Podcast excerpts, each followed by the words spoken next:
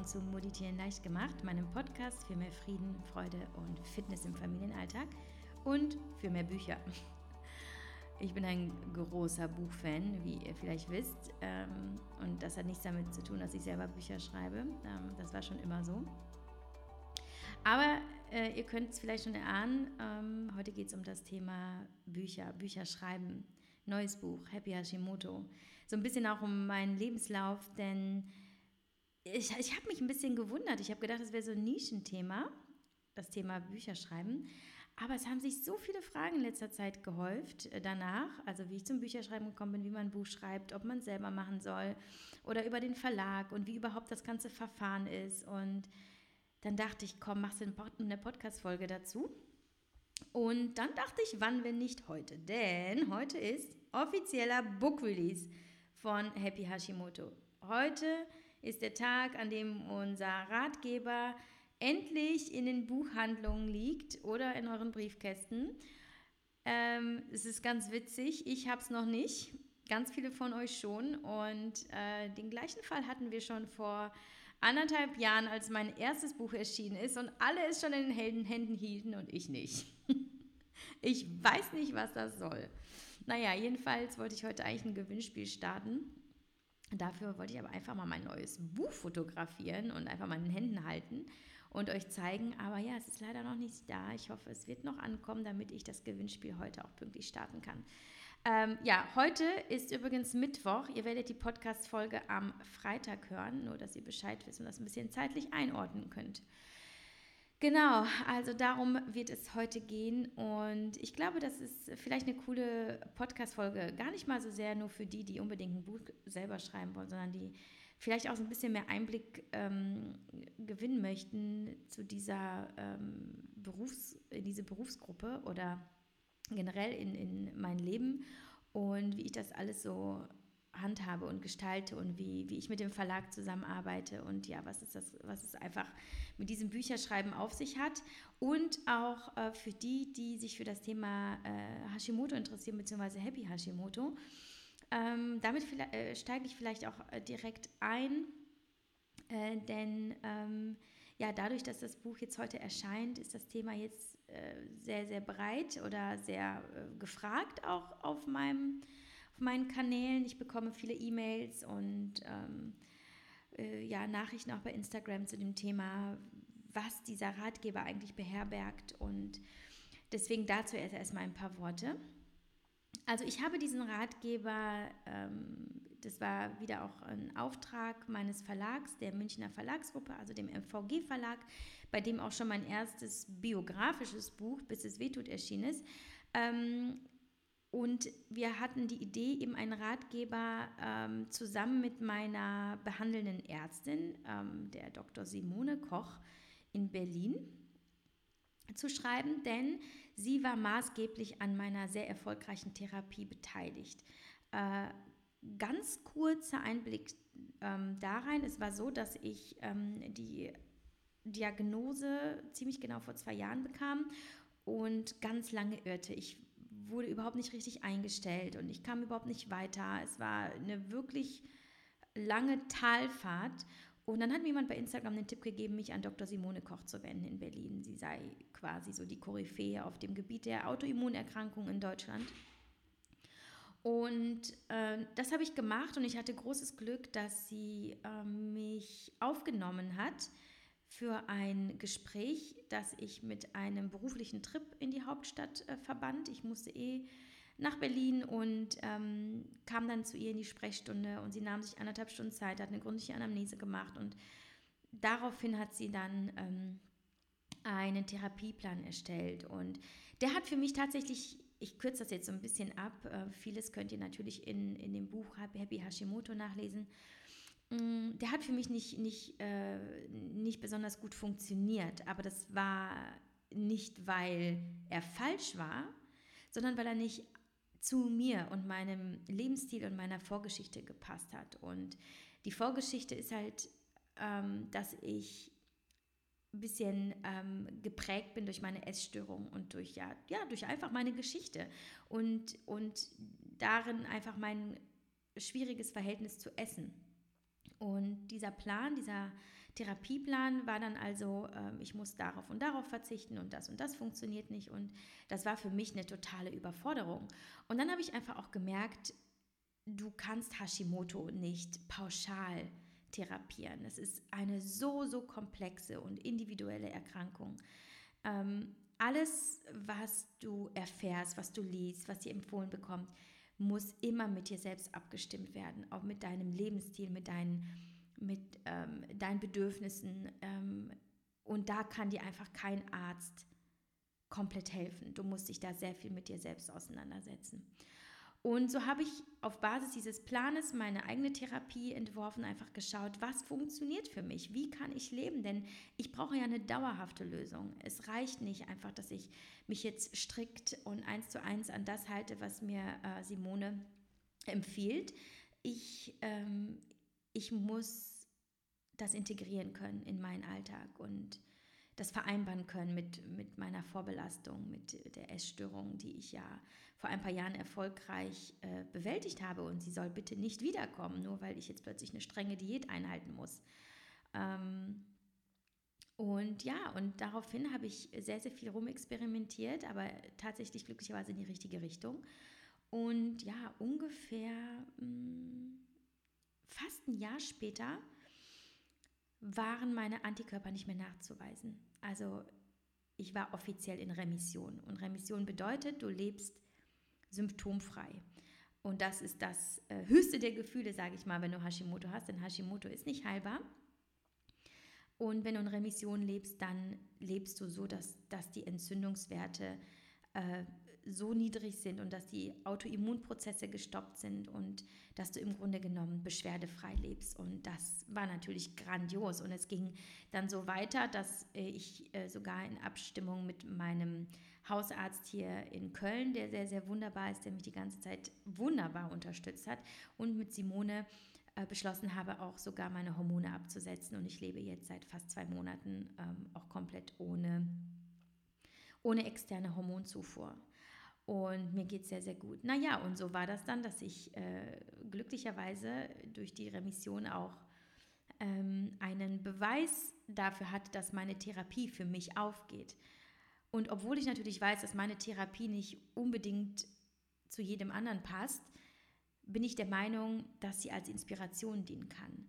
Und durch die Zusammenarbeit mit meiner Ärztin, ähm, der Simone, ist es mir natürlich gelungen, ähm, das, was ich gemacht habe, was ich umgesetzt habe, auch medizinisch zu erklären und äh, zu belegen.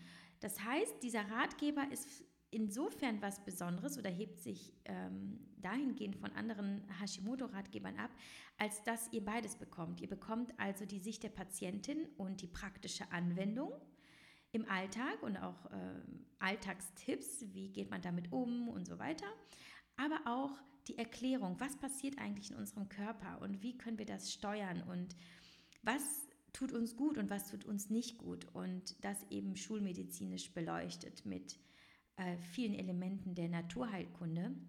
Wir beide sind die Vertreter der ähm, ja, einer Kombi, ich würde sagen jetzt einer Kombitherapie, dass sowohl die Schulmedizin einen wichtigen Beitrag leistet wenn man Hashimoto hat oder eine andere Autoimmunerkrankung. Das darf man äh, oder sollte man nicht unbedingt, vor allem nicht auf eigene Faust skippen und unterschätzen, aber auch vieler Naturheilmethoden. Ähm, also die Unterstützung der Natur, natürlicher Supplements und auch, was ich besonders betonen möchte, der mentalen Kraft, was wir mit unserem mit unserer Einstellung, mit unseren Gedanken äh, beitragen können zu einem besseren Wohlbefinden. Denn Hashimoto ist ja wirklich ganzheitlich zu betrachten. Es, ist, es steckt in jeder Zelle irgendwie unseres Körpers. Und da es unsere Hormone so stark beeinflusst, beeinflusst dies wiederum unsere Gedanken, unsere Stimmung.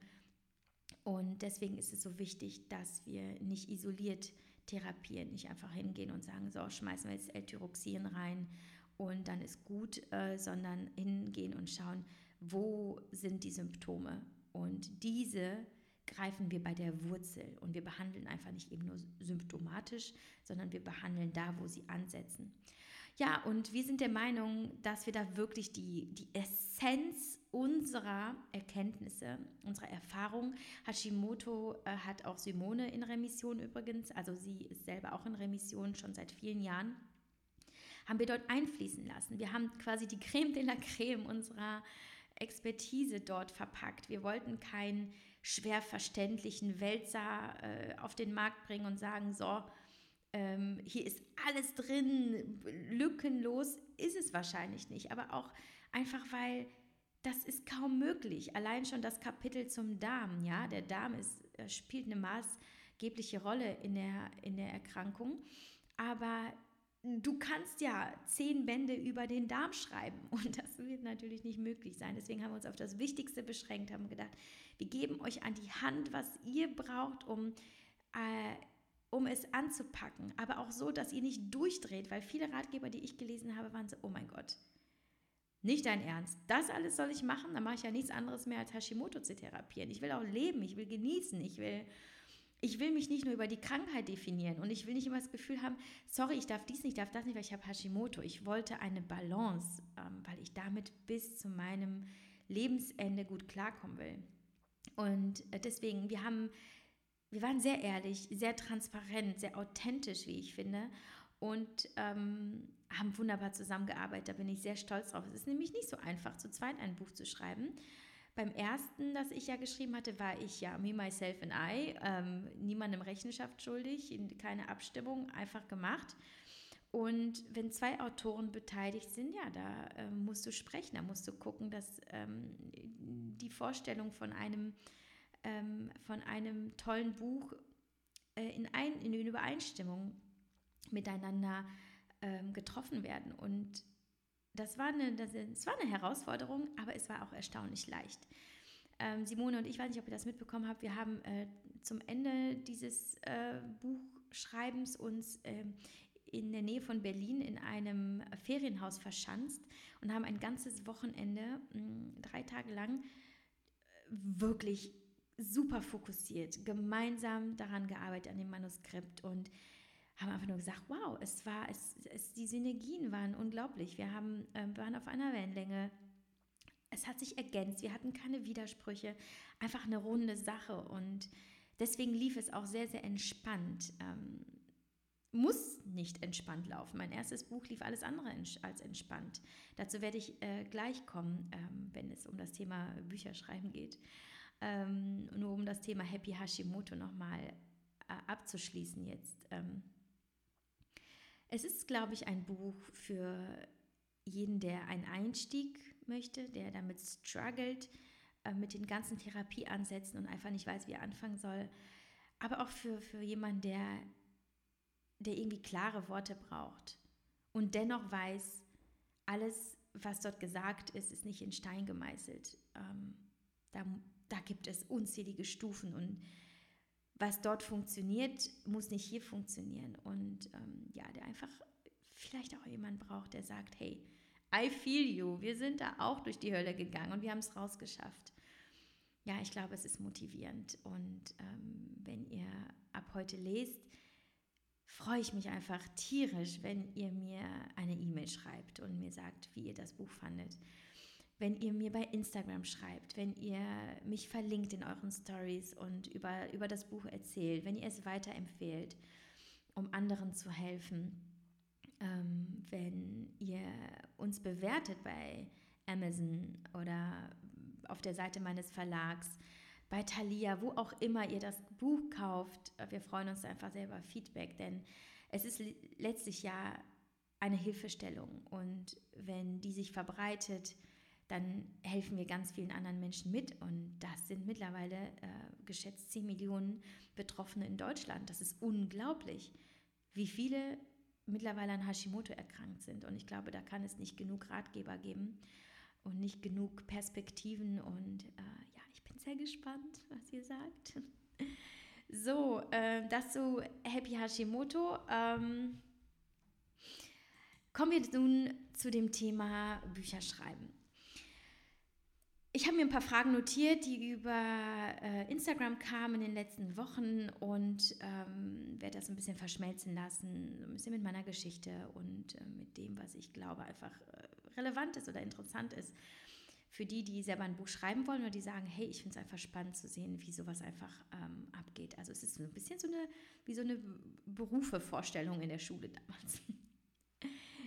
so, ich will auch gar nicht sagen, das muss ich auch nochmal betonen, ich sehe mich auch nicht als hauptberuflich Buchautorin oder ich bin nicht Schriftstellerin oder so. Ich bin einfach ich. Ich mache ja auch viel zu viel, als dass man sagen kann, ich mache nur eine Sache hauptberuflich. Klar, ich bin hauptberuflich im, im, in der journalistischen Branche, das weiß ich schon immer. Aber das umfasst ja bei mir so vieles. Ja, ich äh, werde auch häufig als Influencer betitelt, wobei ich ja bevorzugen würde, dass man mich die Sinfluencer nennt oder auch einfach, ja, was einfach, Content Creator oder ich weiß es nicht. Ähm, das ist auch gar nicht so wichtig. Ich mache da einfach mein Ding. Also ich bin bei Instagram ja viel unterwegs und äh, habe da quasi meine Haupteinnahmequelle über meine Kooperation. Ähm, ich mache auch Auftragstexte. Ich äh, äh, werde auch auf Events gebucht als Speaker oder für, ja, Community- oder Fan-Events. Ähm, jetzt habe ich mein zweites Buch geschrieben, das jetzt äh, ja zwei Jahre schon fast, ne, innerhalb von zwei Jahren. Äh, es wird wahrscheinlich auch nächstes, Buch wieder, äh, nächstes Jahr wieder ein Buch geben. Es entwickelt sich schon in die Richtung. Ob ich diesen Plan immer hatte, ein äh, Buch zu schreiben oder Schriftstellerin zu sein, Jein. Ich glaube, es hat sich früh abgezeichnet. Ähm, und zwar schon in meiner Kindheit. Ich habe sehr früh äh, schon schreiben und lesen gelernt. Und sobald ich mich alleine bewegen konnte, zum Beispiel ja, mit dem Fahrrad oder zu Fuß und auch mal alleine unterwegs sein durfte, bin ich ständig zur Bücherei geradelt. Ich habe ungefähr sieben Bücher pro Woche verschlungen ähm, kannte irgendwann wirklich die ganze Kinder- oder Jugendabteilung in den Büchereien und ähm, du hast mich immer nur mit dem Buch gelesen, ähm, äh, gesehen. Ähm, dann war auch irgendwie immer diese Passion für Texte da. Ich habe schon sehr früh eigene Geschichten geschrieben. Ich glaube, so die erste mit sieben oder acht habe viel äh, Theater zu Hause gemacht, also Theater sowieso zu Hause gemacht, aber auch Theatervorstellungen. Ja, ich habe mir immer einen leeren Bilderrahmen genommen ähm, und habe mich dahinter gestellt und habe dann irgendwie so die Tagesschau und äh, Krimis und ich habe alles Mögliche dargestellt. Ich war schon einfach immer sehr äh, kreativ, will ich sagen, aber auch so, so bühnenpräsent, würde ich auch behaupten. Und ähm, Lieblingsfach in der Schule war immer Deutsch. Ne? Irgendwie, äh, egal worum es ging, es lief einfach bei mir, obwohl ich mich da nicht groß bemühte. Äh, logischerweise auch Deutsch-LK und ähm, ja, und dann ging es darum, was willst du eigentlich machen nach dem Abi? Und ja, es war ähm, nicht so einfach, denn meine Familie hätte sich gewünscht, dass ich was Vernünftiges mache. Ne? Komm, werd doch werde doch äh, Anwalt, ich habe Anwälte in meiner Familie oder Arzt, ich habe Ärzte in meiner Familie oder was auch immer. Es war ne, wieder dieses klassische, mach doch, mach doch was Vernünftiges, obwohl meine Mutter auch Buchautorin ist und ähm, ganz lange am Theater gearbeitet hat als ähm, Regisseurin und Dramaturgin und ähm, dann Kunstmanagerin und sie ist immer wieder in diese, oder Drehbuchautorin und sie war auch immer in dieser Kunstbranche. Das muss mich geprägt haben, ich kann es mir nicht anders erklären. Und zum anderen auch sicherlich äh, auch genetisch. Also es ist tatsächlich so, ich werde immer wieder gefragt, glaubst du, jeder kann ein Buch schreiben oder jeder kann schreiben? Ich glaube, nein, ähm, weil jeder einfach andere Stärken hat. Und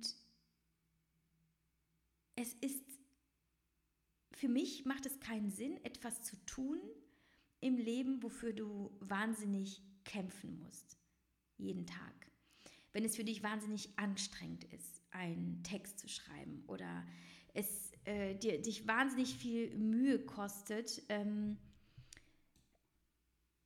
ja, eine, eine Tätigkeit zu vollenden und du kannst mir auch nicht sagen, dass es Spaß macht. So, und da ich der Meinung bin, dass wir, dass wir etwas tun sollten im Leben, wofür wir brennen, äh, was uns erfüllt, wo, wo wir in einen Flow kommen, ja, ein Flow, wo du merkst, du vergisst Raum und Zeit und du arbeitest und arbeitest und es fühlt sich gar nicht wie Arbeit an und du willst gar nicht aufhören und es fließt so aus dir. Das ist meiner Meinung nach der wahre Sinn in der Berufsfindung oder das ist das, worauf wir achten sollten bei der, bei der Suche nach dem richtigen Job. Ähm, braucht vielleicht nicht jeder. Also ich kenne auch welche, die sagen, ach, mir reicht das so, ich gehe jeden Tag da in mein Büro und äh, ich, ich liefere ab und dann gehe ich nach Hause und ich brauche gar nicht diesen, diese sinnbehaftete ähm, Komponente. Aber ich glaube, viele sehen sich schon danach, dass sie etwas finden, wofür sie brennen. Und deswegen glaube ich, nicht jeder kann Bücher schreiben. Ich hatte ähm, viele Texte auf meinem Schreibtisch liegen, ähm, als ich Chefredakteurin war. Ähm, oh, jetzt bin ich ein bisschen, bisschen vorgesprungen. Ich ruder schnell zurück und dann setze ich hier nochmal an. Also, ich habe mich dann fürs Germanistikstudium entschieden, ähm, weil ich gesagt habe, ich will irgendwas mit Medien machen, aber auch irgendwas mit Texten. Und dann habe ich herausgefunden, wenn ich Germanistik mache, mache ich was mit, mit Texten und ich werde schon meinen Weg gehen, indem ich äh, Praktika und so weiter äh, während des Studiums in, in, ja, in Agenturen oder beim Fernsehen oder was auch immer mache. Und das werde ich, werde ich so für mich ausprobieren. Dann habe ich Germanistik studiert und es war für mich eine unfassbar tolle Erfahrung, äh, gerade im Vergleich zum, zur Schule. In der Schule, ja, da war ich, das hat mir nicht so viel Spaß gemacht habe ich einfach so nebenbei durchgezogen und habe äh, ja, Spaß gehabt am Kunstunterricht und an Sport und an Deutsch und alles andere war Kacke. Aber ja, und das Germanistikstudium, ähm, das war ein Selbstläufer. Und ich habe die Bestätigung für die richtige Entscheidung auch in meinen Noten bekommen. Ähm, ich hatte äh, eigentlich immer nur Einsen und es hat mir auch einfach Spaß gemacht. Und ich hatte Spaß dabei, ähm, es zu lernen. Und ich war umgeben von Menschen, die für das Gleiche gebrannt haben. Ähm, gut, es gab auch ein paar schwarze Schafe, die einfach generell nicht wussten, was sie machen sollen und sich da verlaufen hatten. Aber die sind dann auch schnell wieder rausgefallen. Und ja, es war einfach meins. Und ähm, auch meine Masterarbeit, die ähm, ich geschrieben habe, während mein Papa schon sterbenskrank war, was eine große Herausforderung war, aber mir auch sehr viel gegeben hat. Ich habe da unfassbar viel reingesteckt und sie war auch dann ähm, die Beste der, des Jahrgangs und ähm, ich habe einfach gemerkt, das ist meins, dieses Schreiben, mich reinfühlen in die Themen und etwas so vermitteln, dass es verständlich ist. Und da war mir klar, in diesem Moment, auch weil ich wusste, ich habe bis dato schon sehr, sehr viel erlebt, ich werde irgendwann ein Buch schreiben. So, so viel dazu, zu der Frage, ob das schon immer mein Plan war. Und das war auch der Moment, ähm, wo sich so langsam abzeichnete, in welche Richtung das gehen würde. Ähm, sollte ich irgendwann mal ein Buch schreiben. Aber dazu gleich noch. So, genau. Ähm, dann, ich habe während, während meines Germanistikstudiums, ach so, ich habe nebenbei äh, noch im Nebenfach Kunstgeschichte studiert. Kunstgeschichte aber nicht, weil ich in die Kunst wollte beruflich, äh, sondern weil Kunst meine Leidenschaft war. Ich habe schon immer gerne gemalt, gezeichnet. Ich habe mich dafür interessiert, für, ja, für, für, für die Historie ähm, von, von Malern, von Kulturen. Und das war einfach so meine ja, heimliche Leidenschaft, aber nichts, womit ich äh, später groß was anfangen wollte. Ich habe auch mal sechs Wochen in, in Warschau in einem Museum gearbeitet und war dort an, an der Seite eines Kuratoren und habe zum Beispiel von Yoko Ono eine Ausstellung ähm, ähm, organisiert. Das war auch unfassbar spannend, aber wie gesagt, mir hat das Textliche gefehlt, auch wenn es so ein bisschen PR gab, aber das war nicht das, was ich wollte. So, jetzt hatte ich während des Studiums in einem Online-Modemagazin gearbeitet, erst als Praktikantin, dann als, als, als Aushilfe neben, ähm, neben dem Studium und dann habe ich tatsächlich das Angebot bekommen, direkt ähm, nach dem Studium als Chefredakteurin äh, dieses Unternehmens anzufangen. Und das habe ich auch gemacht, obwohl ich nicht wusste, ob ich das wirklich will, dort angestellt zu sein. Es war nur so, dass mein Vater da schon in einem sehr schlimmen Zustand war und es war klar, er ist nicht mehr heilbar. Ähm, er hatte Krebs metastasiert mittlerweile, äh, die Lunge auch befallen und äh, wir wussten, es wird nicht lange dauern, bis er stirbt. Und das hat mich natürlich sehr verunsichert. Will ich jetzt wirklich in eine Festanstellung gehen, weil dann kann ich ja gar nicht mehr für meine Familie da sein. Und meine Brüder waren noch so klein, die waren erst sieben und elf. Und es hat mich also wirklich Überwindung gekostet, dieses Jobangebot anzunehmen, aber dann war mir klar, wenn du es tust, dann kann dir auch nichts passieren, weil ich hatte eine, eine äh, gute Beziehung zu meinem Chef und ich wusste, wenn mein Papa stirbt, er wird mir die Zeit geben, die ich brauche. Und trotzdem habe ich die Sicherheit eines festen Jobs, das heißt, ich werde bezahlt und ich habe einen Ort, wohin ich, äh, zu dem ich wieder zurückkehren kann. Und dann habe ich mich dafür entschieden und ähm, drei Wochen später ist mein Papa dann gestorben. Und ich konnte, ähm, ich glaube, ich war zwei Wochen zu Hause und dann tat es mir aber auch gut, in der dritten Woche wieder ins Büro zu gehen. Und, und ähm, ich konnte auch jederzeit wieder rausgehen und zu meiner Familie fahren. Und das war äh, eine große Entlastung. So, wo bin ich stehen geblieben äh, vor ungefähr zehn Minuten?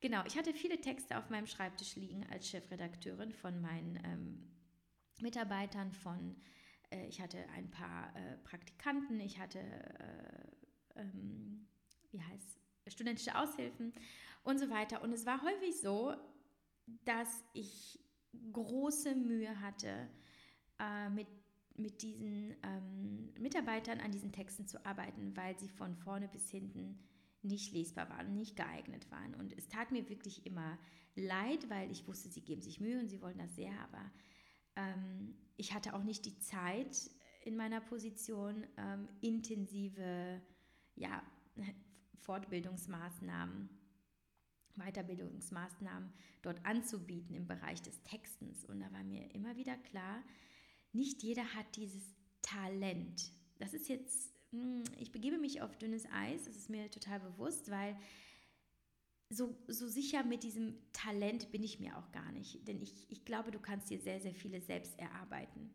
Ich glaube, du kannst es dir auch erarbeiten, einen Text gut schreiben zu können.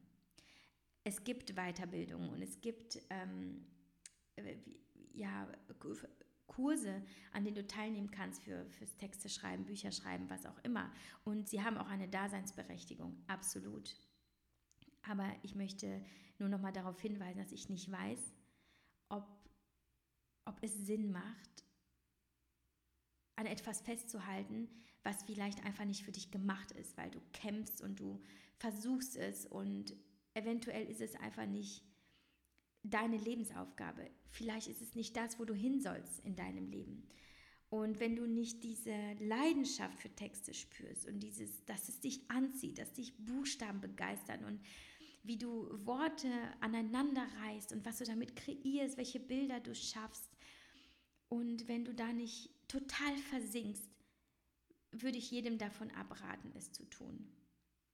Denn es ist ohnehin unfassbar viel Arbeit. da komme ich gleich nämlich zu diesem Thema, ähm, warum mein erstes Buch so, so eine wahnsinnig anstrengende Geschichte war. Das war ganz spannend und eine gute Erfahrung für mich, denn ich ähm, habe mein ganzes Leben lang immer nur gehört, du schreibst so gut, unfassbar geile Texte. Äh, jeder Prof 1-0, grandios. Dann ähm, habe ich auch fürs Handelsblatt eine ganze äh, Serie gemacht, eine Artikelreihe über meine Auslandsreisen. Das Feedback war auch grandios. Also ich hatte nie einen Dämpfer, ja, so. Und ich dachte, also ich kann ja locker ein Buch schreiben, zumal es geht ja einfach nur um meine Biografie. Ich schreibe einfach nur runter, was passiert ist und was ich dabei gefühlt habe. Und äh, dann passt das schon. Und erstaunlicherweise war das Buch auch in einem Monat geschrieben. Das war ja auch so, so der Plan, weil ähm, ich war schon im neunten Monat schwanger und wusste, in einem, ähm, in einem Monat kann es losgehen. Der Leonas kommt auf die Welt. Ähm,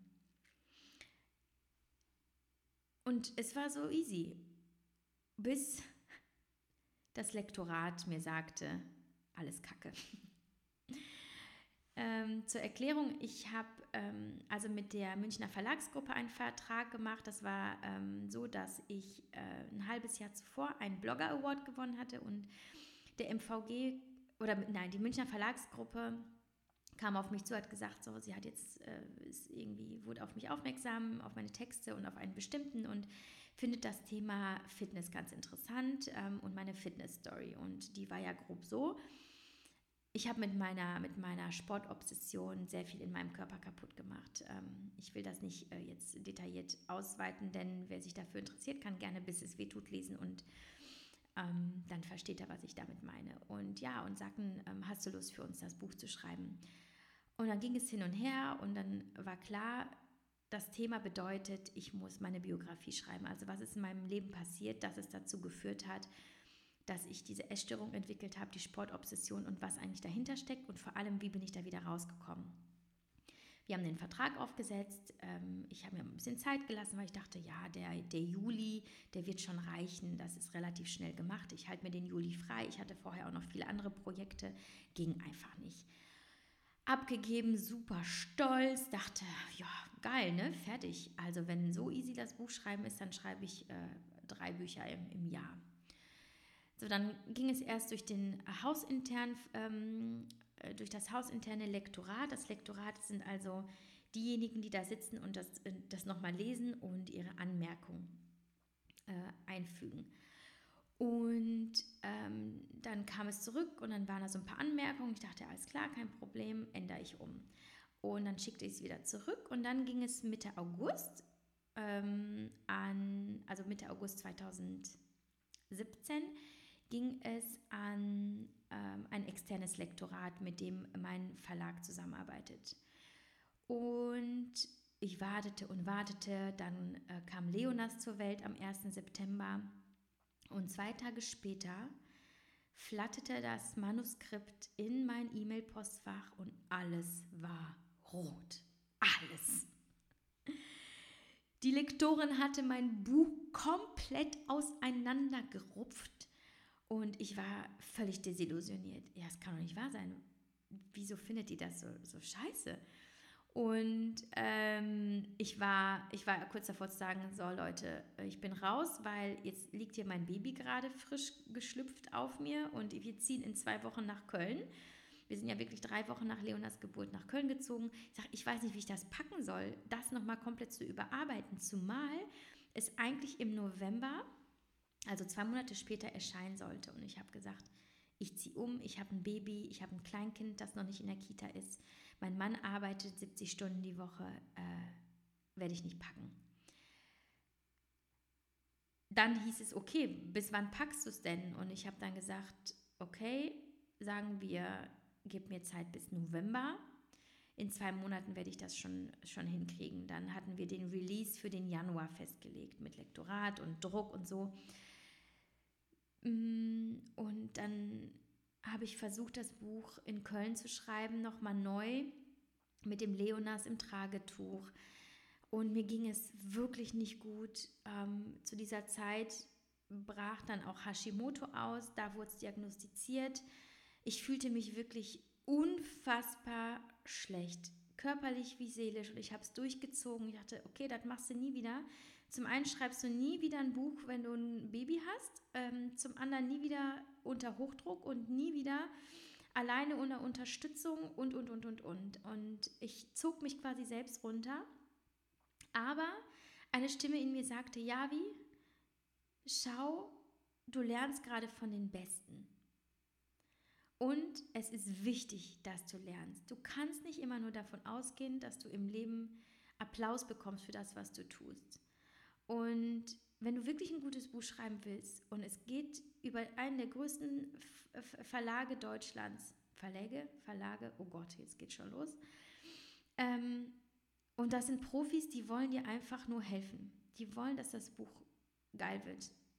Also hör auf, dich selbst zu bemitleiden, hör auf zu heulen, hör auf, dich zu beschweren, wie kacke alles ist Versuche zu kapieren und zwar jetzt sofort, dass das die geilste Chance ist deines Lebens.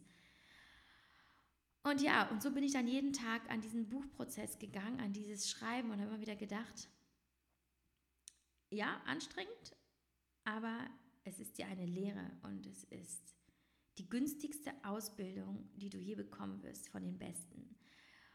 Und es hat alles verändert. In mir, in diesem Buch. Es war die vielleicht wichtigste Erfahrung meines Lebens, weil ich verstanden habe, auch wenn du glaubst, etwas gut zu können, sei offen für die Meinung anderer, sei offen für die Kritik anderer. Nimm es an und nimm an, was dir das Leben gibt.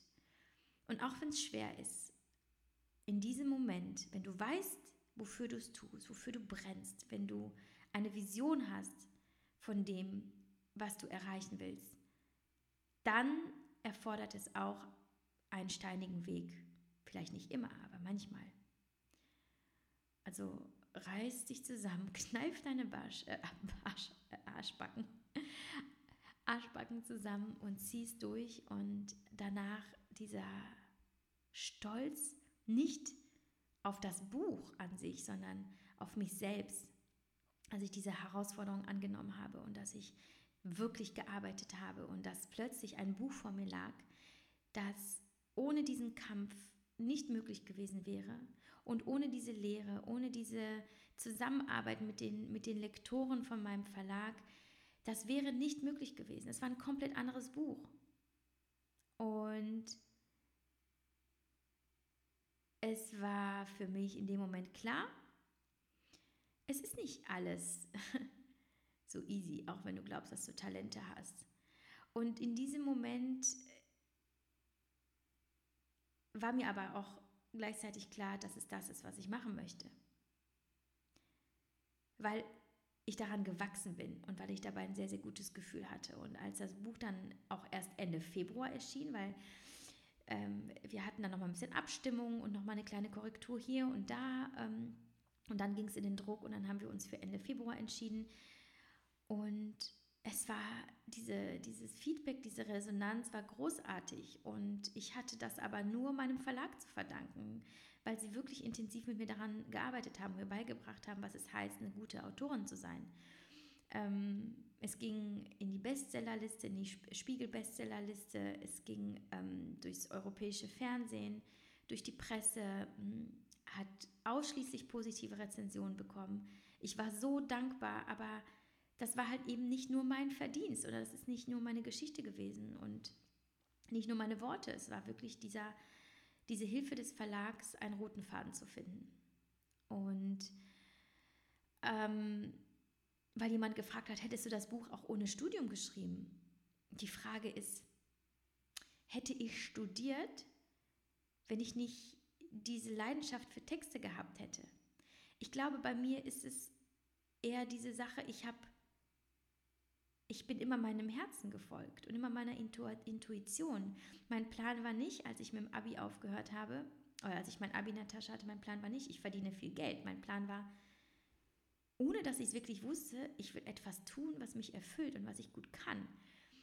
Und ich habe mal ein Podcast-Interview gehört. Ich kann euch leider nicht mehr sagen, welches. Ich versuche es nochmal herauszufinden. Wenn ich es finde, schreibe ich in die Show Notes. Da ging es darum, mm, was was soll ich machen im Leben? Was ist mein Traumjob? Gibt es den überhaupt? Und da sagte derjenige, überlege dir, was du als Kind gut konntest. Und jeder konnte irgendwas gut als Kind oder zumindest machte er es gerne. Und überlege wirklich, wofür du gebrannt hast. Und dann schaust du, wie du das in dein heutiges Leben bringen könntest und damit Geld verdienen könntest. Und da war mir klar, ich, es waren für mich immer schon Texte, Buchstaben in jeglicher Form, sprechen, aber hauptsächlich schreiben. Ähm, mich selbst verwirklichen, indem ich etwas vermittle, was ich denke und was ich erzählen möchte. Und, und es war, es ist ein roter Faden, der sich durch mein Leben zieht.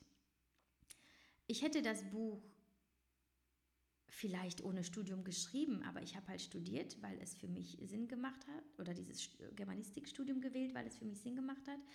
Und dann kam irgendwie eins zum anderen und ich, ich habe es nicht bewusst gesucht. Also alles, was ich in meinem Leben gemacht habe, kam irgendwie auf mich zu und ich habe es angezogen und ich vertrete auch die Theorie, dass was du rausgibst, das kommt zu dir zurück.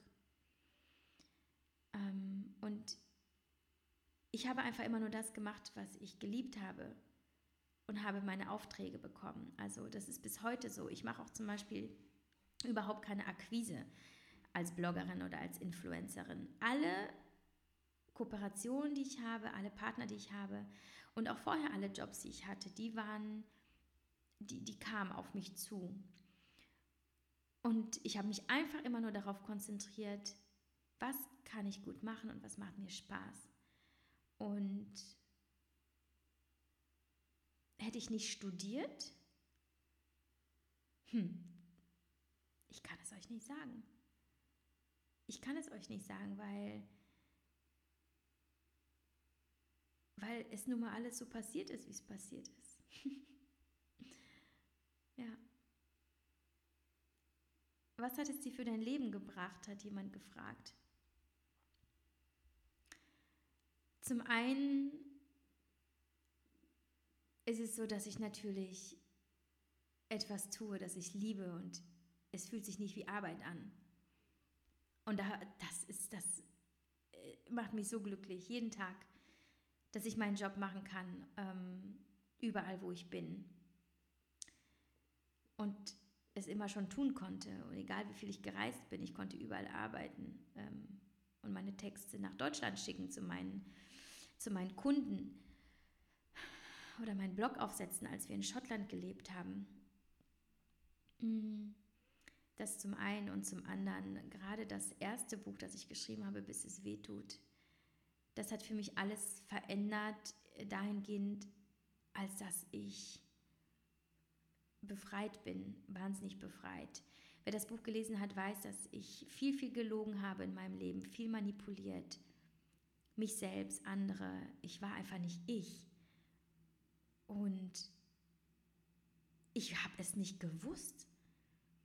Und erst als natürlich das eine zum anderen kam und gerade als ich das Buch geschrieben habe, habe ich so viel über mich selbst gelernt. Und ich habe beschlossen, so ehrlich zu sein, wie es nur geht, alles beim Namen zu nennen und alles zu erzählen, was war und mir selber nichts vorzumachen. Und ich wusste, wenn das rauskommt, dann hast du keine Geheimnisse mehr. Dann bist du nackig. Und was kann dir dann schon passieren? was kann dir dann schon passieren? Weil jeder weiß ja, wer du bist und was du gemacht hast. Und du musst nicht mehr lügen und du musst nichts mehr darstellen.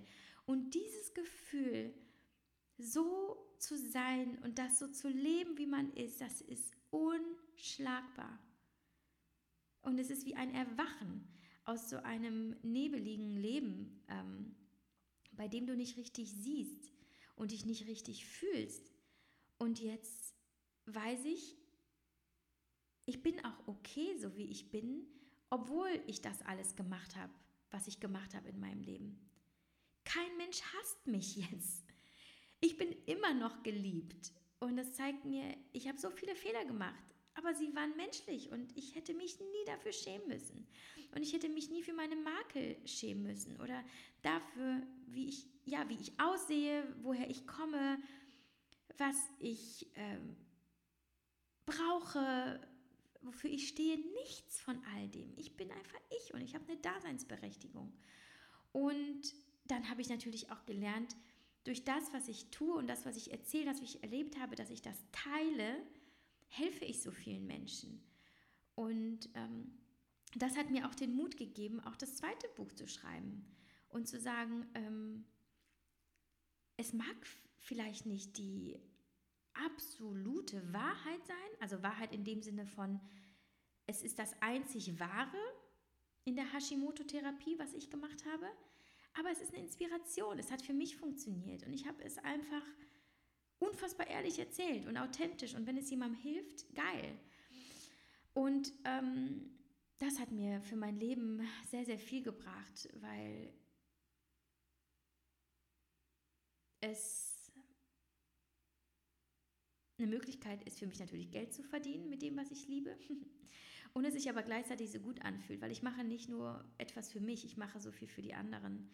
Und deswegen glaube ich, ist es einfach auch, wenn man das Gefühl hat, ein Buch schreiben zu wollen und jemandem etwas erzählen zu wollen, sehr, sehr wichtig, dass man, dass, dass man dem nachgeht, dass man es versucht. Ähm, denn wenn du jemanden, also es, es gibt wahrscheinlich so viele Bücher, die zu wenige erreichen, die aber sehr wertvoll sind. Aber ähm, was du da bewirken kannst bei jemandem, ich ich werde nie vergessen, die erste Rezension zu Bis es weh tut erreichte mich per Mail. Ich hatte das Buch noch nicht mal selbst in der Hand.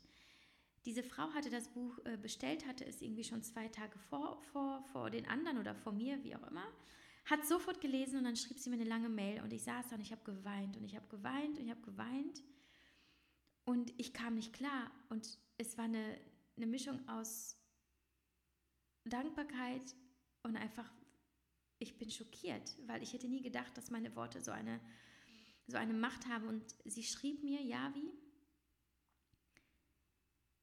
hätte ich dein Buch vor fünf Jahren gelesen, wäre mir das nicht passiert. Und fügte ein Bild ein in die Mail, die, das ich nie vergessen werde, das Bild, ähm, von ihren Unterarmen komplett vernarbt vom Ritzen. Und diese, diese Klarheit darüber zu haben, dass ich vielleicht anderen helfen kann, bevor es zu spät ist. Ja, das ist großartig und deswegen mache ich das, was ich tue und deswegen schreibe ich so gerne, ohne Angst zu haben ähm, vor Kritik. Ich meine, auch mit so einem Hashimoto-Ratgeber macht man sich ja unfassbar äh, angreifbar. Es ist in, in, dahingehend intim, als dass ich natürlich preisgebe, was ich in meinem Leben tue und was ich versucht habe und was auch vielleicht nicht so gut lief. Und vielleicht sage ich etwas, was für den anderen gar nicht funktioniert hat. Und vielleicht wird es Kritik hageln. Who knows? Aber vielleicht wird es einer Person helfen. Und wenn es einer Person hilft, dann habe ich meinen Job erfüllt. Dann ist das, wofür ich mich entschieden habe, immer noch sinnvoll. Ja. Ähm, kommen wir nochmal vielleicht dazu, mm, dass einige wissen wollten, wie läuft das denn dann überhaupt ab, wenn ich ein Buch schreiben möchte? Also es gibt zwei Wege. Zum einen kann es natürlich sein, dass du entdeckt wirst. Das ist aber äh, vermutlich sehr, sehr, sehr, sehr unwahrscheinlich, wenn du nicht schon irgendwo Texte publizierst. Also wenn du nicht irgendwo auftrittst, wenn du vielleicht kein Promi bist oder wenn du keinen Blog schreibst. Bei mir war das halt tatsächlich ähm, einfach, weil ich diesen Blogger Award gewonnen hatte und dann ähm, hat jemand den Tipp bekommen beim Verlag und dann ging das so weiter. Und so war es dann auch beim zweiten Buch, weil ich eh schon beim Verlag war und äh, der Verlag wollte noch ein zweites Buch mit mir schreiben und dann ähm, hatten wir die Idee, das mit Hashimoto zu machen. So, so war es also bei mir. Dann war es natürlich easy, weil dann bekommst du ein Angebot und ähm, ähm, also für, für, für das Honorar und ähm, wie du beteiligt wirst und wie das abläuft. Und dann unterschreibst du den Verlag und dann geht's los. dann arbeitest du mit dem Lektorat zusammen und dann wird irgendwann der Release festgelegt, dass äh, der ET, also quasi wann das Buch erscheint, aber da hast du auch kein Mitspracherecht. Ähm, beim Cover kannst du auf jeden Fall mitreden, aber das wird äh, vom Verlag eigentlich festgelegt. Das war beim ersten ein bisschen schwieriger. Wir hatten beim Bis es wehtut einen äh, Coverentwurf, der ging gar nicht. Die hatten auch einen Titel sich überlegt, der ging gar nicht und das war alles nicht in meiner, in, mit, meiner, ähm, mit meinem Einverständnis. Und äh, da habe ich auch gesagt, das wird so nicht erscheinen, da bin ich überhaupt nicht mit einverstanden. Und dann hat es ein bisschen gedauert, bis wir dann unser perfektes Cover hatten und dann war es wirklich perfekt. Ähm, und beim zweiten, das war ein Entwurf, wir haben sofort gesagt, yep, das ist es und dann war das Thema durch. Und auch so lief dieses Buch zum Beispiel auch äh, viel, viel entspannter ab. Also ich habe da zwar genauso viel Herzblut und Arbeit und so reingesteckt wie beim ersten, aber schon im Vorfeld, also bevor wir es abgegeben hatten, habe ich mir da wirklich viel ähm, Gedankenarbeit gemacht, überlegt, was macht Sinn und was nicht und ähm, viel mit, äh, mit dem Verlag schon im Vorfeld abgeklärt und ähm, mir ein ganz, ganz klares Konzept gemacht, was, was soll da rein und was nicht und ähm, habe einfach immer im Hinterkopf gehabt, was hat der Leser davon, wenn ich das schreibe? Und das hatte ich beim ersten, glaube ich, nicht so sehr. So, und ähm, dann gab es auch vom Lektorat auch nicht mehr viel. Also das Lektorat hatte nur minimale Anmerkungen und ähm, deswegen konnte es jetzt auch pünktlich ohne Verzögerung in den Druck gehen und eben heute in den Buchhandel. Und ähm, genau, wenn du also nicht entdeckt wirst, hast du die Möglichkeit, dich beim Verlag zu bewerben. Also beim MVG ist es so, es gibt eine Seite, da, ähm, die packe ich gerne in die Show Notes. Da ist ähm, so ein Leitfaden veröffentlicht, äh, für alle Bewerber, was einzureichen ist. Das kannst du dann postalisch tun oder äh, via E-Mail. Da gibst du Leseproben ab, ähm, ein Exposé, äh, vielleicht ein repräsentatives Kapitel und dann noch so ein paar Infos generell und dann äh, darfst du es einsenden. Ähm, bekommst aber keine ein, ähm, Eingangsbestätigung, das musst du wissen. Und es kann auch sein, dass, dass, dass sich äh, monatelang niemand bei dir meldet oder auch vielleicht gar nicht, denn ähm, so ein Verlag bekommt unfassbar viele Einsendungen und bis da jemand die Zeit findet, das zu lesen und das ähm, alles auszusortieren und zu überlegen, was macht Sinn, kann wirklich sehr, sehr viel Zeit vergehen und es ist ein langwieriger Prozess. So, aber an dieser Stelle möchte ich auch eine schöne Geschichte erzählen, die vielleicht ein bisschen Mut macht Ihr kennt vielleicht äh, das Buch äh, Das Café am Rande der Welt. Ein Weltbestseller. Ist es nicht sogar das am meisten gelesene Buch ähm, der Welt? Roman? Ähm, ich will jetzt nicht lügen, ähm, aber ist auch nicht wichtig. So, ich weiß nicht, ob ihr es wusstet, aber ähm, es gab lange keinen Verlag, der das veröffentlichen wollte. Und bis es dann soweit war, lag es rum und wurde eingereicht und nichts passierte. Und irgendwann wurde es entdeckt.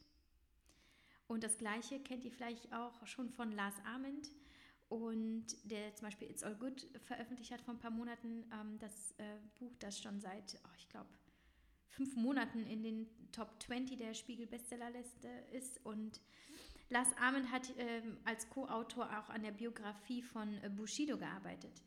Auch die wollte keiner haben. Keiner.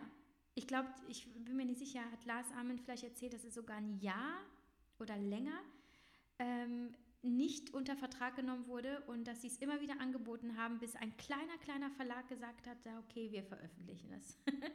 ich glaube, Bushido war zu diesem Zeitpunkt noch nicht so berühmt, wie er es heute ist, aber ähm, spielt keine Rolle. Es ist trotzdem eine grandiose Biografie, die daraufhin, ich habe sie selber übrigens gelesen, äh, Ewigkeiten ähm, auf Platz 1 der Spiegel-Bestsellerliste war. Also, was ich damit sagen will, hast du die Vision, hast du den Traum, willst du es machen, hast du eine Idee, hast du eine Message, bist du jemand, der diese nach außen tragen will, do it. Verfasse deine Bewerbung, mach ein vernünftiges Exposé ähm, und bewerbe dich.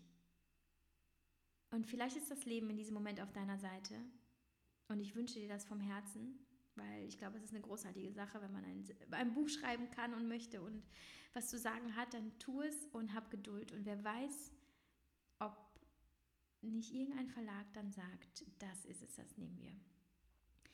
Es gibt natürlich auch die Möglichkeit des Self-Publishing. Da habe ich aber leider gar keine Erfahrung. Ähm, habe ich auch nie geliebäugelt, glaube ich, mit diesem Gedanken. Ähm, du brauchst natürlich ähm, selber Budget, du musst investieren können in den Druck und natürlich ins Marketing. Das Marketing zum Beispiel oder die Presse, das ist etwas, das läuft komplett über meinen Verlag, da kümmere ich mich gar nicht drum. Das heißt, die senden die Pressemitteilung raus, die machen meine Termine gegebenenfalls, sie senden mir Anfragen für ähm, Interviews, ähm, organisieren meine ähm, Reisen. Ähm, das ist natürlich entlastend. Äh, würde ich für mich persönlich wählen den Weg, auch wenn ich natürlich ähm, Abgaben, was heißt Abgaben? Ich verdiene nicht so viel wie der Verlag an meinem Buch, bei weitem nicht. Aber es entlastet mich, weil ich weiß, es, es kommt einfach an die Menschen und es war ja nie mein Anspruch, reich damit zu werden und es reicht, ähm, um meinen Lebensunterhalt damit zu verdienen. Und ähm, ich habe immer noch Zeit für meine Familie, weil ich mich nicht um alles selber kümmern muss. Und ähm, das ist für mich entlastend. Aber es gibt auf jeden Fall die Self-Publishing-Möglichkeit. Zum Beispiel, soweit ich weiß, was jeder machen kann, ist ein PDF bei Amazon äh, zu veröffentlichen. Ich glaube, das kann jeder machen. ähm, dass er ein Konto anlegt, ein Verkäuferkonto, ein, äh, sein Buch als PDF, also digital anbietet und dann damit äh, bei Amazon äh, in den Verkauf geht. Ich bin mir nicht tausendprozentig sicher, verzeiht mir, wenn ich da falsch liege, aber ich, ich äh, glaube schon. Denn soweit ich mich erinnern kann, hat es ein Freund von mir schon mal gemacht. Wie ist es mit Weiterbildung, ob das ratsam ist? Und ich glaube ja, wenn du in, in, als Journalist oder überhaupt in, in, diesem, ähm, Texter, in dieser Texterbranche schon unterwegs bist und ähm, ein Buch veröffentlichen möchtest, eine hat ganz bewusst nach Kinder- und Jugendliteratur gefragt. Ähm, Weiterbildung finde ich immer gut. Ich mache, ich mache viel online, dass ich mir, ähm, also selber, ich äh, habe leider gar keine Zeit aktuell äh, mit den kleinen Kids einfach, das wird sicherlich später anders sein, irgendwie äh, Seminare oder so ähm, zu besuchen. Aber online mache ich sehr viel. Ich höre sehr viel, ähm, sehr viele Podcasts oder ich äh, gucke mir Videos an und ähm, sauge einfach alles auf von guten Autoren, was ich finde, Interviews und so weiter, um einfach zu, zu, ja, etwas darüber zu erfahren, was ich selber als Autorin noch besser machen kann. Ähm, wenn jemand das Bedürfnis hat oder glaubt, äh, er hat, äh, es wird ihm, er hat da irgendwo noch ganz konkrete, ähm, ich will nicht sagen Wissenslücken oder vielleicht auch Wissenslücken, aber Schwachstellen, so und glaubt, dass er mit einem Mentor oder mit einem Trainer daran arbeiten könnte, um, um besser zu werden? Absolut. Aber ich glaube, das ist nicht äh, Grundvoraussetzung. Also wie viele ähm, Bestseller-Autoren haben nie Germanistik studiert oder haben nie ähm, etwas in die Richtung vorher gemacht? Ich glaube, es ist so oder so möglich. Das ist sehr, sehr individuell. Das kann ich gar nicht äh, so beantworten.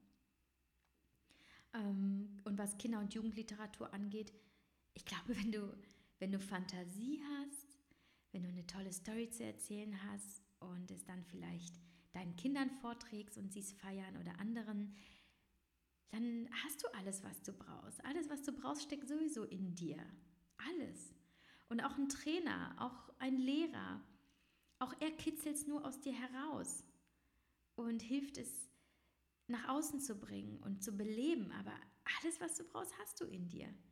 Und vielleicht ist es einfach auch eigenes Training. Üben, üben, üben, versuchen, tun, ausprobieren. Ähm, und vor allem immer Spaß dabei zu haben, das ist das Wichtigste. Ich glaube, es sollte, sollte sich leicht anfühlen. Es ist nicht einfach immer. Also auch so ein, so ein Hashimoto-Ratgeber ist ja nicht so, dass ich düdelüdelü da sitze und tippe, tippe und äh, Friede, Freude, Eierkuchen. Es ist auch Recherche, Auseinandersetzung mit mir selbst. Oh, das war überhaupt äh, gar nicht gut. Das lösche ich wieder. Zwei Tage Arbeit dahin. Aber es gefällt mir einfach nicht. Natürlich, aber das Gefühl in mir drin, das stimmt einfach. Da bin ich mit mir in völliger Übereinstimmung und dann, ähm, und dann funktioniert es einfach auch. Und dann bleibe ich da auch dran. Ich habe auch viele tolle Ideen für die Zukunft. Ich habe schon zwei, drei neue Buchideen. Ich weiß nicht, ähm, ob es nächstes Jahr schon möglich sein wird, weil ich auch schon was anderes geplant habe fürs nächste Jahr. Aber ich werde mich nie, nie, nie, nie, nie vom Schreiben entfernen. Das, das wäre, für mich hätte das keinen Sinn. Und ähm, wenn du dich da jetzt an dieser Stelle mit mir identifizieren kannst, sagst, boah, ich fühle das voll, was sie sagt und ich finde das total schön und ich glaube, ich will es einfach versuchen, dann setz dich heute hin. Setz dich einfach mal hin, mach dir gemütlich, schaff dir eine tolle Atmosphäre und vielleicht sitzt du Ewigkeiten vor einem leeren ähm, Word-Dokument, vielleicht schreibst du einfach drauf los und guckst einfach, was passiert. Und, und selbst wenn du es nicht in den Verlag bekommst, und nicht an die Öffentlichkeit. Vielleicht wird es dir trotzdem Spaß machen, etwas aufzuschreiben für dich selber oder für deine Kinder. Mein Opa zum Beispiel hat seine Memoiren geschrieben. Er hatte unfassbar viel zu erzählen. Das war so ein geiler Typ, ja. Also ähm, der war, der war äh, ähm, Kampf, äh, Kampfjet-Pilot, Boxer, Rennfahrer, dann war er Bauingenieur, ein total krasser Mann der dann irgendwie auch im, ach, im Krieg war dann noch Partisane und hat, hat gekämpft, also der war noch im, im damaligen Polen. Krasse Sachen. Und er hatte so viel zu erzählen. Natürlich hat er äh, das nicht ähm, an den Verlag gebracht, aber er hat die Memoiren verfasst und sie uns dann vermacht. Und das ist geil. Es ist so geil, der ist nicht da, aber ich habe seine Memoiren. Also vielleicht ist es einfach nur das, was du tun willst. Das ist auch wunder, wunderschön. Oder du gibst es deinen Freunden. Ähm, ja, ich könnte ewig darüber reden, aber jetzt ist es schon wieder eine Stunde. Oh, 59 Minuten, 30 Sekunden. Ich äh, sage jetzt ganz schnell Ciao, Kakao. Ich hoffe, es hat euch ein bisschen Spaß gemacht. Ähm, ich hoffe, ich habe alle Fragen beantwortet. Und ich hoffe, ihr habt Spaß mit Happy Hashimoto oder bis es weh tut. Und ich hoffe, ich kann heute ein Bild äh, äh machen. Und äh, ja, ich ähm, erfreue mich einfach sehr an diesem Thema und dass ihr da Interesse dran habt. Und wünsche euch einen wundervollen Tag und sage bis zum nächsten Mal. Bis zur nächsten Woche. Ciao.